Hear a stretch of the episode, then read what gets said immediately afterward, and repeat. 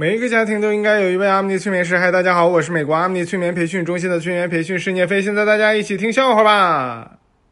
有的人觉得我讲冷笑话不好听，你们如果想让我知道我讲的不好听，可不可以给我点赞或者留言？点一下赞，别点两下，或者转发到朋友圈，让其他人也知道我的冷笑话不好听。小明跟朋友炫耀说：“经过三轮面试之后，我终于找到了一份新工作。”朋友说：“恭喜恭喜，你太优秀了，居然能通过三轮面试，而且能设置三轮面试的肯定是大公司。嗯，找到的新工作是啥呀？蹬三轮。”小明的老婆给小明打电话说：“老公，咱们儿子会叫爸爸啦。”小明说：“啥？我不在的时候，他管谁叫爸爸呢？”小明回到家问老婆：“今天咱们吃凉菜？”他老婆说：“你咋知道的呢？”小明说：“因为今天咱屋里边一丁点糊味都没有。”小明给暗恋的女生发微信。轻轻的，我来了。那个女生回复道：“给我轻轻的滚。”小明给女朋友买了一个非常非常贵的礼物，这是他女朋友一直舍不得买的礼物，但是女朋友还是和他分手了。别人问：“你为什么要和他分手呢？”小明的女朋友回答道：“这礼物是货到付款。”小明的女朋友问小明：“咱俩走了一样的路，为啥我的这个就显示走了一万步，而你的微信却显示只走了五千步呢？”小明跟他女朋友说：“因为你腿短。你们知道吗？丑是一种病。”要不然那些医疗美容为什么都叫诊所呢？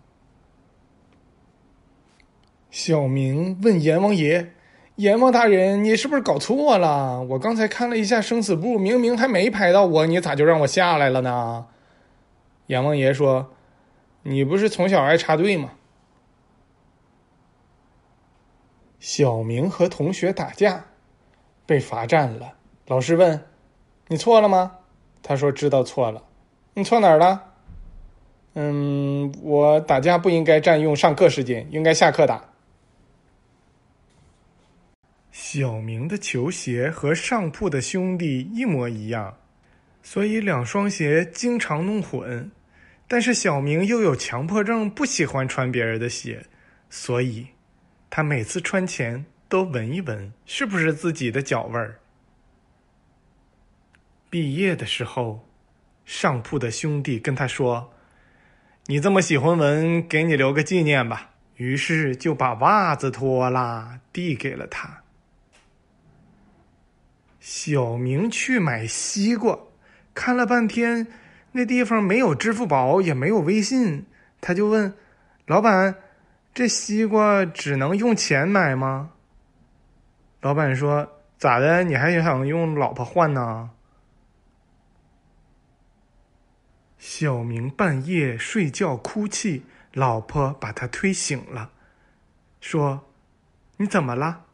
小明说：“我梦见我又结婚了。”老婆说：“那多好啊，做梦都能结婚。”小明说：“可是梦里的老婆还是你。”小明只说了一句话就被老婆打了，他说：“老婆。”你这面膜是不是买小了？小明工作压力太大了，他想把房子卖了去旅旅游、散散心，但是房东不同意他卖。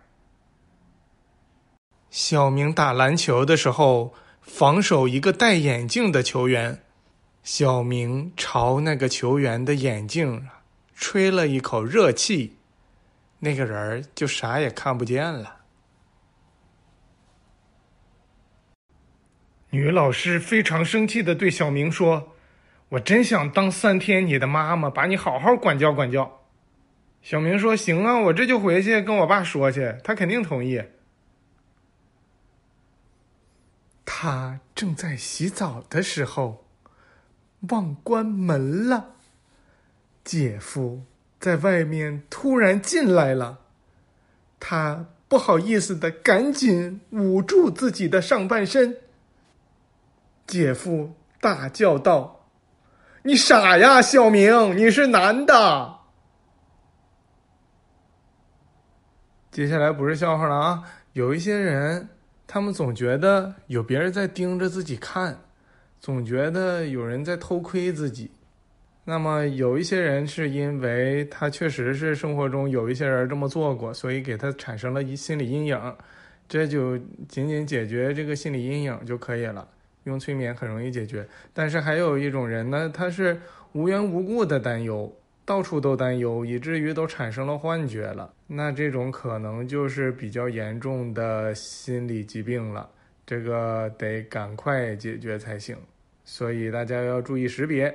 非常感谢大家的收听，我们下次再见。